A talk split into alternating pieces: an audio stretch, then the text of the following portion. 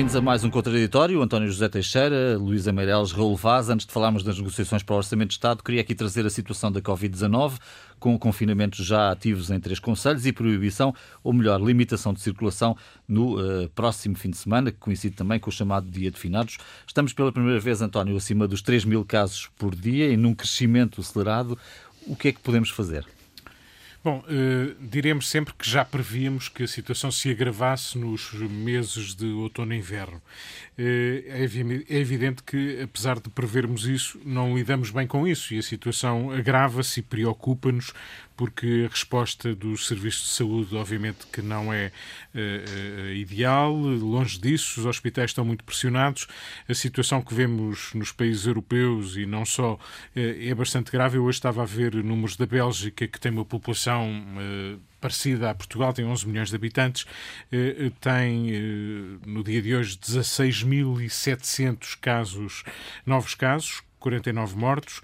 Eh, é evidente que diremos sempre, bom, o mal dos outros não é grande conforto, mas isto dá-nos ideia de como a pandemia está muito intensa, muito forte uh, por todo o lado e no contexto europeu. E sobretudo aqui nos nossos vizinhos, não é? Espanha, França, e, e com Espanha, mais de um milhão de casos. França, há 46 milhões de pessoas em França em recolher obrigatório.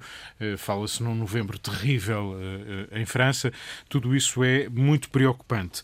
Previsível, mas preocupante. Dúvida sobre se aprendemos o suficiente suficiente nestes meses que já são muitos que levamos de pandemia, se nos preparamos suficientemente, se há pessoal hospitalar suficiente para acorrer não apenas à Covid, e mesmo à Covid já percebemos que há camas que se anularam porque há falta de pessoal de enfermagem, por exemplo, para as acompanhar. Falo de camas de cuidados intensivos, não é? Nem sequer é apenas de internamento, e isso eh, deixa entender que nem tudo foi suficientemente bem resolvido.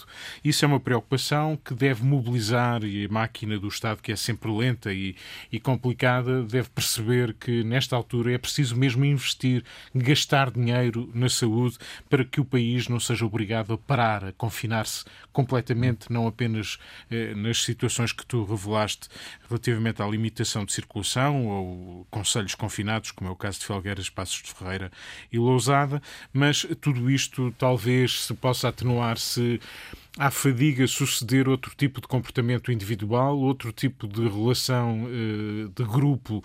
Uh, hoje li a notícia sobre convívios de forças de segurança de 70 pessoas. Quer dizer, há coisas que nós podemos fazer para atenuar, diminuir, reduzir os riscos que estamos a atravessar. Luís, a solução está em nós? Bem, em parte está, seguramente. É? A solução de tudo está sempre no ser humano, não é? Eu, eu aí acredito, é uma profissão de fé. mas tirando isso.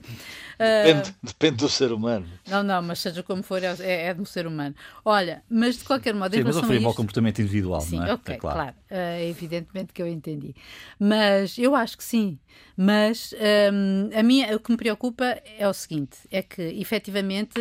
Um, eu acho que nós temos que tomar essa, temos que tomar em mãos essa e em nós essa, essa, essa, essa decisão. Uh, de sermos bem comportados do ponto de vista da Covid. Quando eu digo bem comportados, é do ponto de vista da Covid. Agora, em relação a outro aspecto, é para mim, é claro que esta situação se vai agravar uh, e que o nosso bom comportamento, digamos assim, a etiqueta social, a máscara, que a partir de hoje é obrigatória nos espaços públicos, sempre com bom senso, é evidente, no meio do campo eu não vou andar de, de, de, de máscara, mas. Um, e, e, outras medidas deste estilo um, são medidas que se destinam-se a conter uma, a conter para que não haja demais, porque a sensação que eu tenho e os dados que tenho é que efetivamente vai haver mais. Nós já passámos os 3 mil, depois os, os, eles dizem que vamos caminhar para os 4 mil em novembro, 5 mil a meio de novembro. Bom, e não sei se não chegamos aos 6 mil ou mais do que isso, não é? Há dados que são realmente muito preocupantes e a gente percebe porque aqui o Marcelo, o nosso presidente Marcelo, começa a falar da, da do, do, Natal confinado, entre aspas, uhum. é? do, do Natal realmente na família nuclear. Um, por isso, um, a estratégia que o governo está a seguir parece-me ser aquela que, que, está mais ou menos a ser adotada noutros sítios, porque temos de ter em conta, da tal tabela, que nós seríamos o 24, 24 país mais afetado, não é? Portanto, temos muitos à frente. Não é que não é com, o, com o, o azar dos outros. em números absolutos, Sim, portanto, os outros também são é, Mas não é com o azar dos outros que eu, me fico, que eu fico feliz. Um, mas a verdade é que tem, as medidas são as mesmas. Não há ninguém com medidas uh, com coelhos que saem da cartola. Ou seja, confinamentos parciais, não é? Como nós estamos a fazer, uh, outras medidas mais de âmbito nacional, que poderão ser esta da máscara, ou eventualmente outras que, como a Bélgica fez, de fechar. De fechar recolher obrigatório, é o que está... Ou recolher obrigatório, e por isso não há mais nada para fazer. Eu só queria uh, salientar uma coisa que eu achei ontem interessante, porque o governo sabe e tem avisado que confinamento geral não, por causa dos efeitos da economia, é que ontem estava a ouvir uh, Sacalarides dizer que em, na Grã-Bretanha os estudos deles indicam que quando há um confinamento geral, eles se fechar o país fechar duas semanas, este fechar é o confinamento, não é? Atrasam o processo de, quer dizer, consegue o Serviço Nacional de Saúde e o Serviço de Saúde conseguem recuperar 28 dias, ou seja, atrasam o processo para a sua hum. recuperação. E eu não sei se eventualmente isto não é o que está à nossa frente. Constantino Sacadrides, que foi diretor-geral de saúde e Exatamente. é um dos nossos maiores peritos de saúde pública. Raul, a tua impressão sobre a situação atual? É, é, óbvio que uh, cada um de nós tem que fazer o melhor possível e isso depende de, do respeito que temos pelo outro e temos por nós e pelo outro. Mas eu acho que há mais coisas para fazer e há a responsabilidade pública de quem, obviamente, tem os meios financeiros e os processos de decisão para para uh, fazer face a uma pandemia desta natureza. Esta semana não é normal, não é normal que o Presidente da República, além de ter recebido a Ministra da Saúde, tenha recebido os bastonários, uh, vários bastonários dos, dos, médicos, vários atores da saúde. Uh, isto não é normal, na minha opinião, ou seja, alguém está a substituir alguém. A Ministra da Saúde teve a infelicidade de dizer que lhe estavam a empurrar para o setor público. Eu insisto, tenho vindo a insistir aqui. Para o setor setor privado. Para o setor privado, perdão, para o setor público, não é preciso empurrar a Ministra da Saúde. Uh, eu tenho vindo a insistir nas nossas conversas de que a União, só a União é que faz a força e tem que se juntar todos os meios possíveis, todos os meios possíveis. O António já disse, eu estou absolutamente de acordo, tem que se investir na saúde, tem que se despejar dinheiro, se me permitem a expressão, uh, contra esta pandemia. Ah, está anunciada uma notícia também de hoje, uma, uma greve de um sindicato democrático dos enfermeiros, cinco dias em novembro, porquê? Porque estão desmotivados porque não há prémios, porque não há, não há consolo. Uh, e isso, obviamente, não depende só de nós. Claro que depende de nós, depende do ser humano, como a Luísa disse, mas depende dos poderes públicos. E quando se vê, de facto, que há uma resistência clara da Ministra da Saúde em uh, ir ao, ao, ao, setor privado e fazer, obviamente, o melhor negócio possível, se também a palavra aqui uh, é adequada, eu acho que isso tem que ser feito. E tem que ser feito já. E tem que se. Uh, eu sei que o protocolo que existe com o, o setor privado pode ser reativado ativado a qualquer momento. Não é preciso, obviamente, muita burocracia. Mas julgo que se não juntarmos esforços Uh, com o Serviço Nacional de Saúde, uh, enfim, a dar sinais de que pode claudicar eu penso que aí uh, ninguém perdoará aos poderes públicos e, sobretudo, e sobretudo, será uh, devastador para uma sociedade que, obviamente, não pode confinar. Se confinar, uh, não tem o mal da cura, não tem o mal da doença, mas tem o mal da cura. E, portanto, eu penso que o governo, os partidos políticos, os principais protagonistas do setor têm que, de facto, se juntar, deixarem-se de preconceitos ideológicos, voltarão, haverá tempo certamente para isso, para se voltar voltar a essas linhas de ideologia mais fechadas, mas não é o tempo para isso. Hum. Bom, Orçamento de Estado, uh, vamos passar para outro tema. O PSD anunciou esta semana que não dá, vota, portanto, contra a proposta do Governo. Se o voto do PSD não serve nem para evitar uma crise política, estou a citar Rui Rio, se não serve para evitar uma crise política, então o PSD só pode votar contra. Foi isto que defendeu, para explicar a posição do PSD, o seu líder, uh, Rui Rio. António José Teixeira, estamos aqui com mais pressão à esquerda para que o orçamento passe. Sim, uh, dispensar Rui Rio e o PSD da abstenção, já não era uma questão de votar a favor. É que António Costa libertou precisamente o PSD e Rui Rio dessa responsabilidade, que seria abster abster-se, né? era preciso uh, votar a favor do orçamento. Uh, em abono da clareza, eu julgo que as águas estão claras à direita, a votação de todos os partidos já se antecipou e todos votarão contra.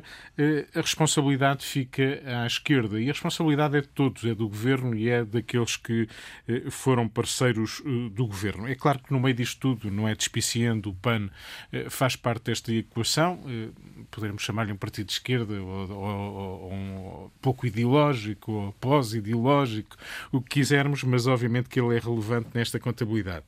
Eh, eu diria que o PST teve desta feita eh, uma posição clara bastante bem argumentada. Rui Rio, no, final das jornadas parlamentares, já toda a gente o disse, fez um discurso bem articulado e ju, bem justificado eh, em relação à sua posição.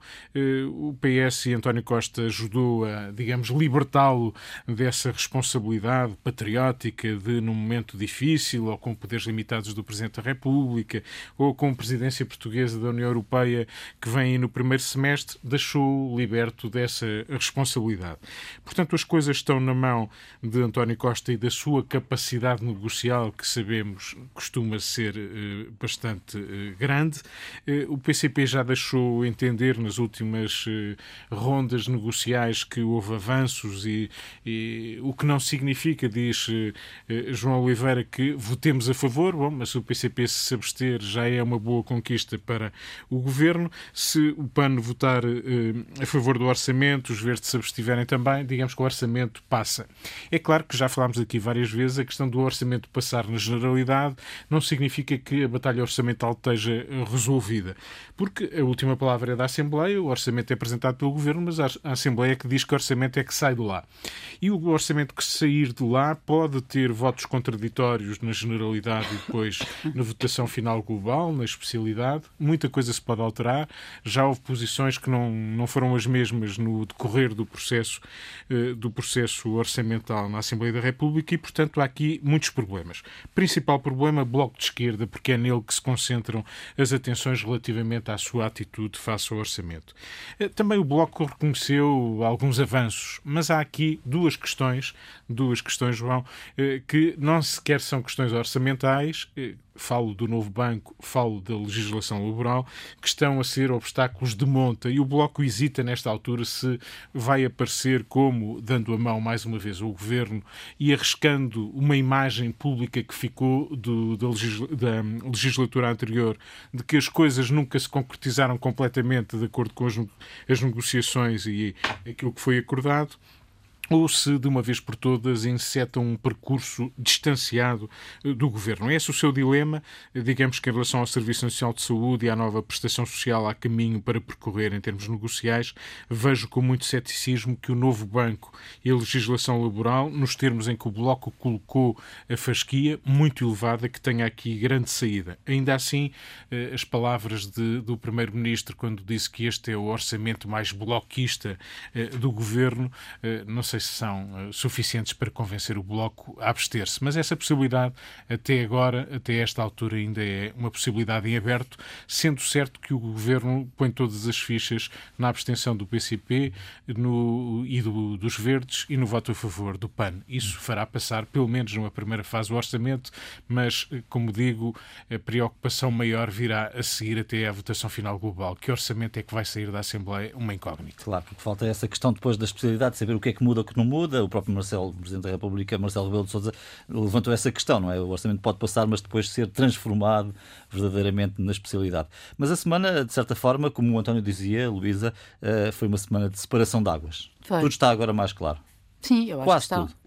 Sim, uh, embora o BE, uh, eles, vão, eles vão tomar a sua decisão na, no próprio, no domingo, não é? Uh, foi quando eles anunciaram que terão a, a reunião em, que, em que tomarão a decisão final, mas parece-me que neste momento também as coisas uh, se, talvez estejam melhor encaminhadas. Neste sentido, eu acho que na verdade o Bloco viu-se numa situação muito ingrata uh, ao, ao acabar por ficar,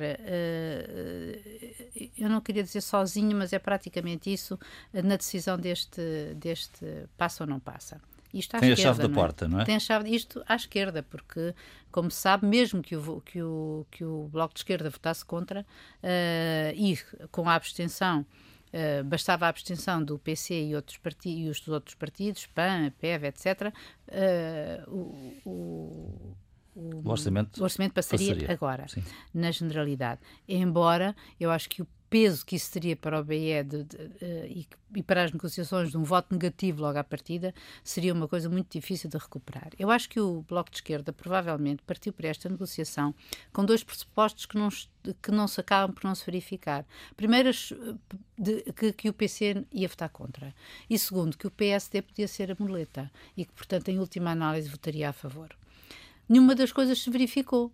Uhum. Uh, primeiro, o primeiro-ministro, como já disse o António, encarregou-se de dizer ao PSD uh, por aí a gente não vai. Aliás, disse-o duas vezes, em dois momentos políticos completamente diferentes, no logo no princípio e, e esta semana. Uh, e depois, um, e, o, e, na, e, na, verdade, o discurso que fez o, o Rui Rio na quarta-feira foi um discurso que, Clarinho, clarinho. Clarinho como a água e um, e um belo discurso de um homem da oposição que, independentemente de poder ou não ter sido convidado a não votar ou votar contra, uh, uh, assumiu o porquê que, mesmo independentemente disso, ele, ele votaria contra. Não é? e, e as razões que ele aduziu, uh, uma por uma, tu pensas e disse efetivamente. Tu, tu, é, é, é, foi, um, foi um argumentário muito sólido. Mas, portanto, isso em relação ao PS. E o PC uh, ah, também surpreendeu porque, à partida, enfim, porque tinha votado contra no orçamento suplementar, etc, etc, dispôs-se, como sempre, a, a, está tudo em aberto. E mais do que isso, disse que havia, havia alguns avanços. Uh, e por isso, uh, tal como dizia o António, é verdade, a esperança agora está reside aí, mas eu também penso que reside numa neste uh, no, no, em que o próprio bloco de esquerda tenha uma posição uh, mais mais uh, quer dizer acabe por, por abster-se. Porque por incrível que pareça aquela que é aquilo que toda a gente acha que é impossível que é se não tivesse orçamento teríamos que viver em duodécimos. E como é que se ia organizar em duodécimos? Os fundos europeus portanto que já era uma coisa de loucos a coisa mais curiosa de todas, e que é mesmo uma, uma, um fait divers, é que se fôssemos em duodécimos, também havia duodécimos para o novo banco. Uhum. Portanto, isto é tudo. É, é, é, quer dizer, é, tudo relativo. E é um processo negocial é um e longo, não é? Longo, longo. E isto, uh, acho que. Eu não sei como é que vamos sair daqui pensa, ou melhor, como é que este orçamento, como dizia o António, vai sair daqui e que não, se, isso não seja um segundo orçamento quase apresentado, um, que, se, que sairá no final de novembro, porque as coisas ainda estão por jogar, mas, uh, mas eu penso que, que, enfim, que iremos ter orçamento e que não e que a história do novo banco e a história da legislação laboral uh, são linhas vermelhas que neste caso é muito difícil, penso eu, de explicar, de explicar às pessoas, ou pelo menos até de eu perceber. Hum. Raul, a tua leitura da situação atual? É uma história triste, é uma história triste. Começa no final de agosto com uma declaração inusitada do Primeiro-Ministro, dizendo que não havia orçamento, haveria crise política, portanto bastaria esperar uh, pela decisão do Presidente da República, uh, em 28 de agosto, salvo erro, havia poucos dias para se entrar em confinamento constitucional, ou seja, uh, o Presidente da República não podia dissolver a Assembleia da República, e depois foi o jogo, o jogo do gato e do rato, que continua. É evidente que o orçamento, na minha opinião, vai ser aprovado, porque a esquerda está obrigada a aprovar o orçamento, depois do que o António Costa disse do PST e depois do que o Rui Rio esta semana tornou claro.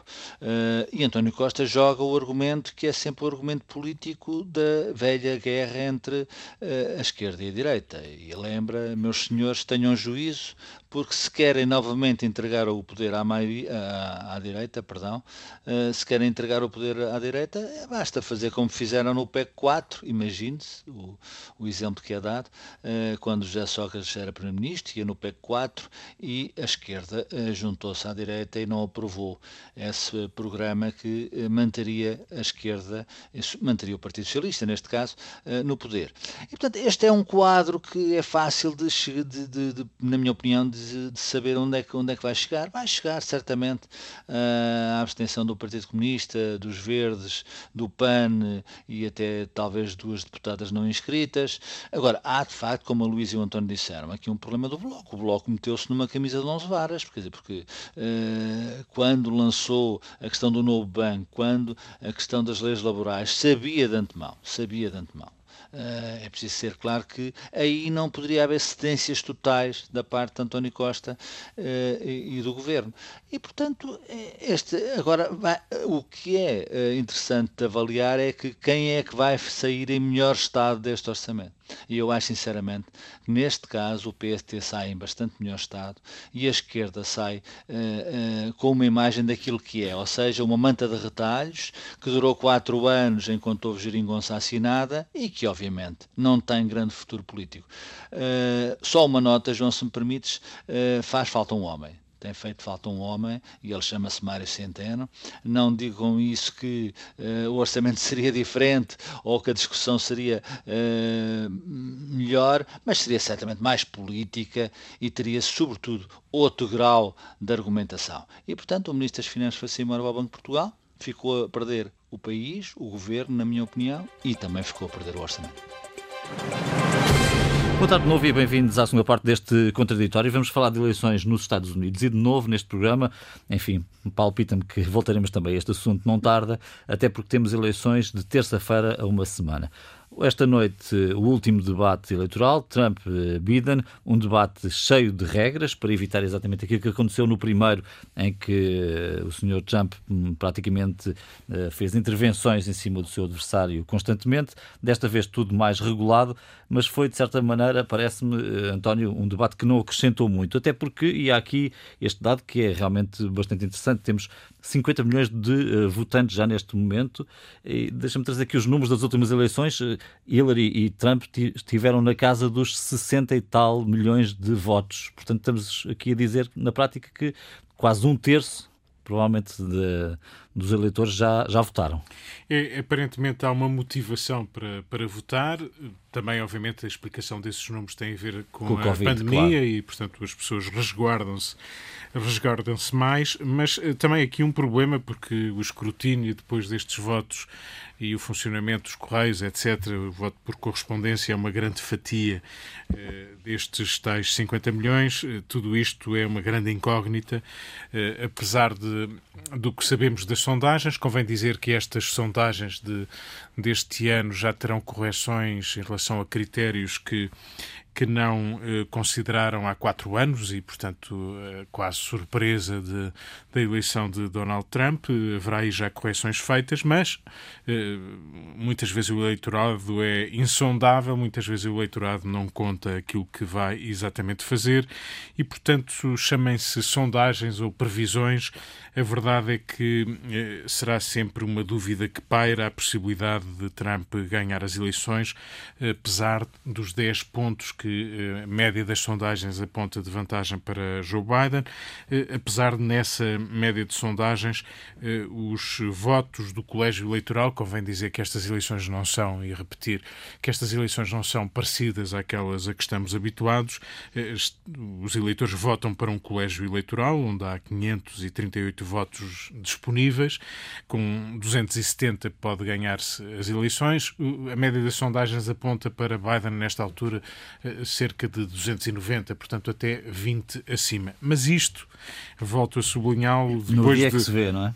Na no dia é que, se vê, e, e, não é para necessariamente desacreditar nos estudos que, que estão a ser feitos, que obviamente imagino que quererão aproximar-se do resultado final, mas tudo isto é uma grande incógnita, porque, como eu dizia, até o escrutínio eh, não sabemos até que ponto vai ser feito, o tempo que de... vai ser feito, será feito, obviamente, mas o tempo que demora, os, uh, as interferências ou não que tem aqui pelo caminho, o processo eleitoral americano é, além de complexo, deixa algumas dúvidas sobre a sua fiabilidade. Muitas vezes. Na verdade, e... podemos ter que esperar mais este ano até do que é, noutras eleições. Exatamente, e quando vemos que os americanos americanos há muitos anos andam a mandar observadores às eleições brasileiras, não é em França, é no Brasil.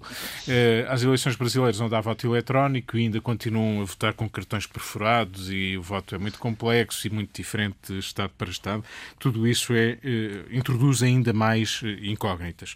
Depois temos incógnitas também, se quisermos, em relação àquilo que têm sido os temas que têm atravessado a América. Isto é, eh, será que a vulnerabilidade de muitos americanos que se viraram para Trump há quatro anos eh, continua, digamos, a apontar no mesmo sentido? Essas pessoas hoje vivem melhor do que viviam há quatro anos? Ou, ou estão na mesma? Ou estão ainda pior? E, isso motiva-os a votar em quem? Continuar a votar em Trump uhum. ou deixar de votar em Trump? Será que muitos republicanos. As económicas têm estado praticamente fora do debate. Exato, mas, é mas o eleitorado se sente. Claro, é não precisam de falar dela porque ela é muito visível, cada um sentirá a sua medida. Eh, o clima, digamos, eh, eh, de convivência entre as várias etnias, o clima, os conflitos raciais têm peso, na opinião dos americanos, a gestão da, da pandemia tem peso na, na, decisão dos americanos. Bom, veremos como é que essas questões que são relevantes estiveram no debate, pelo menos a pandemia, eh, os conflitos raciais, as acusações que Biden virou para, para Donald Trump chamando de racista, eh, tudo isso eh, terá alguma influência o peso de cada uma destas componentes na viragem do eleitorado, sobretudo nos estados que são decisivos para, para a vitória eleitoral, tudo isto ainda são incógnitas, mas manifestamente eh, os tempos correm de feição para Joe Biden, ou parecem correr de feição, até por uma outra razão. Biden, que é um homem que eh, parece mais velho do que o que é, e Donald Trump parece mais novo do que, do que é, eh, Biden caracterizou a sua carreira política, que é muito longa e que tem nas suas principais qualidades a persistência, e dirão, bom, se não sei se essa é uma uh, grande qualidade. Eu diria que nesta altura. Ah, é, é. Luísa acha que é, também acho que é, mas porventura pode não ser suficiente. Mas eu acho que nesta altura o que está em causa é a continuidade, mais do que quem é o adversário, quem é o novo presidente, é a continuidade ou não de Donald Trump. A grande votação é sim ou não a Donald Trump. Deixa-me só concluir muito rapidamente, porque houve um documentário que passou uh, na RTP, aliás, na RTP1 e na RTP3, uh, eh, muito recente, feito sobre a história destes dois homens. Eh, nós conhecemos muita coisa destes dois homens, eu e a Biden, por isso. Biden é um homem que, no fundo, viu uh, à conta de muitas gafos, de uh, plágios que fez de Neil Kinnock, por exemplo, foi o primeiro que levou. Ele achou muito graça uma declaração que o Kinnock fez: Quem sou eu? Eu sou o primeiro homem da família que vai, foi à universidade. E o Biden ficou tão entusiasmado que resolveu imitá-lo. No dia seguinte, os jornais todos lhe caíram em cima, dizendo que ele tinha uh, plagiado um líder europeu. Eh, mas Biden recuperou-se sempre de todos os seus desaires, de todas as suas eh, desistências, e Biden foi capaz, até em termos pessoais, de fazer face a um acidente que vitimou a mulher e uma filha, mais tarde a morte do outro filho. Ele é um resistente eh, absoluto e que teve na experiência com Barack Obama uma experiência positiva, de grande entendimento, talvez tenha sido o seu maior feito passa por ser um homem honesto, apesar de Donald Trump ter feito o possível, dadas as ligações que o seu filho terá tido eh, noutros territórios, eh, eh tem aproveitado isso, como o fez, aliás, ontem de novo no seu debate. Portanto, eh, há muito ainda para dizer, mas eh, falamos depois. Luísa, uh, sua impressão, isto muda alguma coisa, aquilo que foi dito durante a noite? O debate, queres tu dizer? Um, este debate já foi um debate mais uh, à maneira dos debates, hum. não é? A única grande diferença. Mais organizadinho. Mais, mais organizado, também havia lá o, o botão que o silenciava em Exato. caso de. Em, moderador que podia depois, acionar. E acho que esta moderadora foi bastante boa. Um, mas a questão. Uh, o, o, que torna este. Uh, embora este debate seja um debate normal, digamos mais normal, aquilo que o torna absolutamente anormal uh, é que não se pode esquecer é a quantidade de mentiras que se dizem em direto, não é? Ou seja, uh, tu, é uma coisa que tu não estás habituado, pelo menos eu estou a falar da Europa. Assim, o, o Trump e os americanos estão habituados a isso, mas deixa-me só assim contar uma, uh, uma história pessoal que ilustra como efetivamente há mundos diferentes entre dos factos e da mentira e de como o Trump continua a, a, em relação a isso a persistir nessa sua, ele também é um homem bastante persistente, a persistir nesta, nesta sua linha de desacreditar os mídias e dizer que é tudo mentira. Eu aqui há uns tempos moderei um debate sobre, sobre as eleições americanas e, e na plateia estava um senhor que depois se afirmou como uh, a favor de Trump e consistentemente e tudo bem. E ele às tantas colocou a questão das fake news e disse: Bom, mas uh, vocês veem como, portanto, interpelando a mesa. Vocês veem como, por exemplo, a Fox News diz isto e aquilo, não é? E como se vê a CNN, a CNN é carregada de notícias falsas. Ela está sistematicamente a desmentir. E, bom, este senhor era um, uma pessoa ligada aos Estados Unidos, de qualquer modo, e, enfim, tinha a sua opção. Uh, e um dos membros da mesa disse-lhe, pois, uh, uh, tudo bem, respondeu-lhe em relação às outras questões e depois disse-lhe, olha, em relação a, a, esse aspecto da CNN de dizer fake news, só lhe posso dizer que vivemos em mundos paralelos. E efetivamente existem mundos paralelos. Eu disse, é isto mesmo. E ele, uh, e esse senhor disse, pois vivemos. E isto é a América hoje. E, portanto, a mim o que me preocupa, para além de haver obviamente a possibilidade que, de, de, até porque nunca se sabe ao certo onde é que se vai uh, uh, qual é a, a, a, qual é a verdadeira sondagem, ou seja, o resultado do voto. Um, embora as sondagens nos estados, nos chamados swing states, continuam uh, a favorecer Biden e, e, nós vemos na Flórida, aparentemente estará perdida para Trump, não sei. Uh, nunca, o, nunca fiando. Nunca fiando. A, a, a, Pensilvânia, que é o outro estado que também tem um grande número de eleitores, 20, uh, eh, está neste momento também a tender para Biden, mas não é por acaso que Trump e o Obama foi lá fazer campanha esta semana por Biden, não é? Uh, agora, uh, o colégio eleitoral americano, seja como for, favorece uh, os estados rurais e de baixa densidade. e isso é favorável a Trump. Agora, em relação a, um, àquilo que eu considero que é perigoso é é que, e, e, e, é global, é que eh, nós, mundo inteiro, nós, Europa e, no mundo, estamos dependentes muito do resultado destas eleições.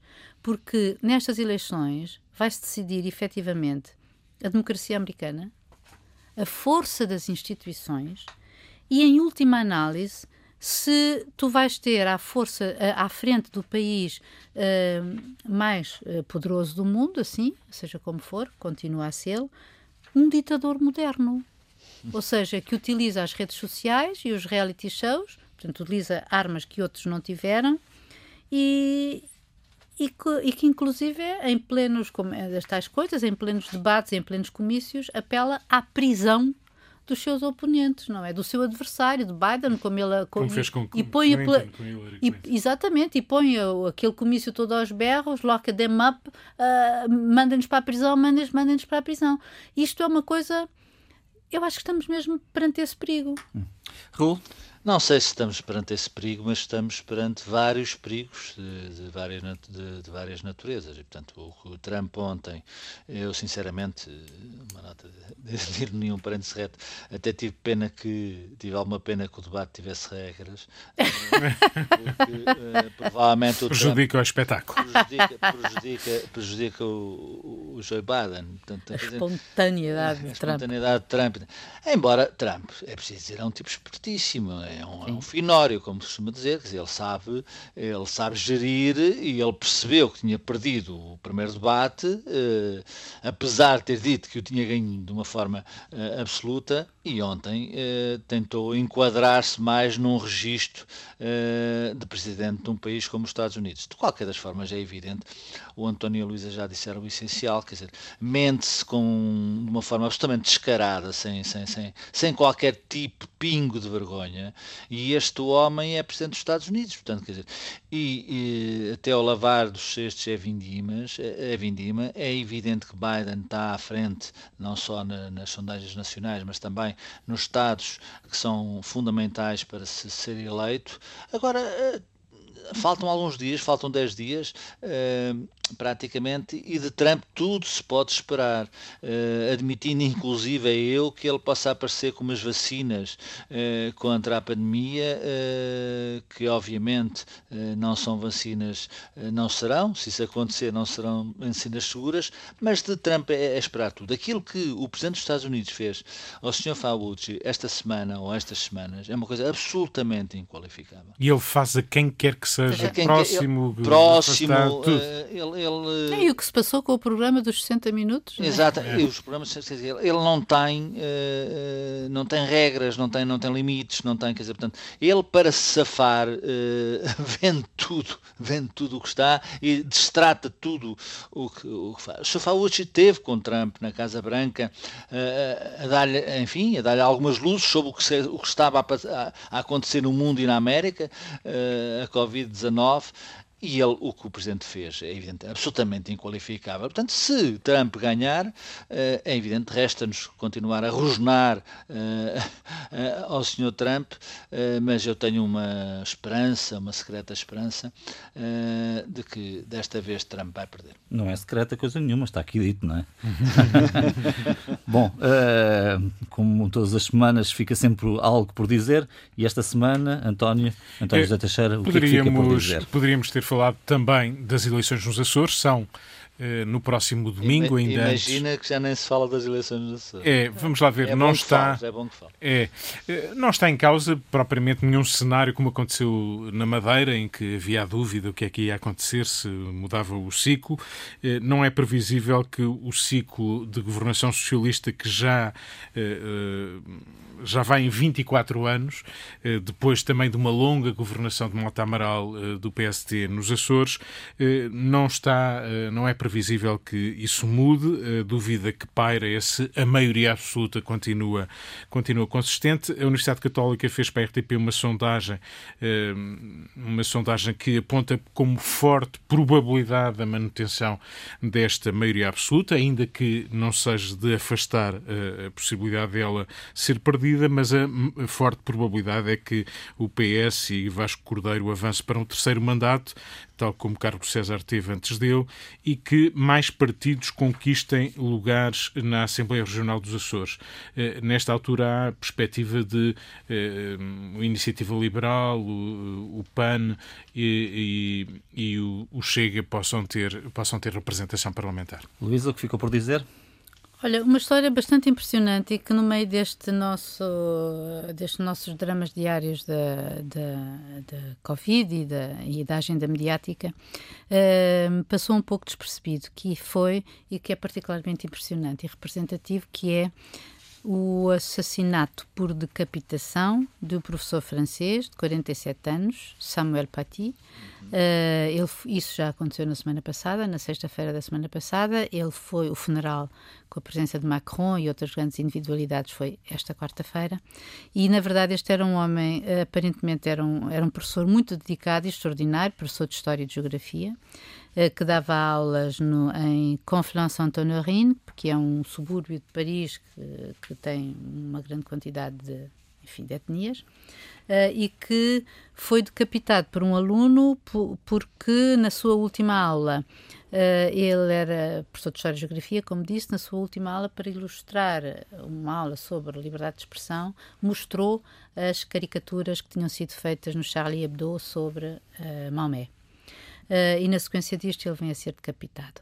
Este era um, este era um, um professor extraordinário Uh, eu li que ele tinha feito, que há dois anos, para ilustrar o armistício, ele tinha posto, os, tinha posto os alunos a representar o que seria a guerra, e depois, no ano seguinte, uh, para falar sobre a liberdade, sobre a igualdade, fraternidade e. Hum, liga, liga, como é que é? Uh, igualdade. igualdade, fraternidade liberdade. liberdade. liberdade. Tinha, tinha, dito, tinha desafiado os alunos a tomarem as suas iniciativas. E, e, os alunos vieram, uns com a cara pintada ao meio, de uma cor ou de outra, né? mas aquele, o desenho que se destacou, uh, quando ele uh, os fotografou para o website da escola, foi uh, o, de uma, o de um aluno que tinha desenhado uma cabeça careca com as orelhas espetadas e, em vez de uma boca, uma gaiola. Isto é muito significativo dos tempos de hoje, do que se vive no meio da Europa e que é hum, a autocensura e a censura. Uhum. Raul, o que ficou por dizer? Ficou, ficou por relevar uh, a posição do Papa Francisco sobre a homossexualidade, ou repito o que têm sido as posições da Igreja. Uh, vamos ver como é que vai evoluir. De qualquer das formas, é um passo em frente e, na minha opinião, um passo uh, no bom sentido. E ficou também, e deixei de propositadamente também para o fim, para relevar esse aspecto, podia ter falado disso no início, eh, uma notícia da Lusa de hoje, verdade verdadeinha, portanto, em que eh, quase mil cancros da mama, colo do útero e colo retal ficaram por diagnosticar. Portanto, a atenção... Ficaram desde, desde o início da pandemia. Desde o início da pandemia, bem entendido. A atenção da Ministra da Saúde, porque uh, uh, o mundo não começa e acaba na Covid, uh, há outras doenças e, portanto, somos todos muito poucos para fazer frente a esta realidade. E ficamos por aqui nesta semana. Voltamos sexta-feira para uma nova edição do Contraditório. Bom fim de semana, boa semana, até lá.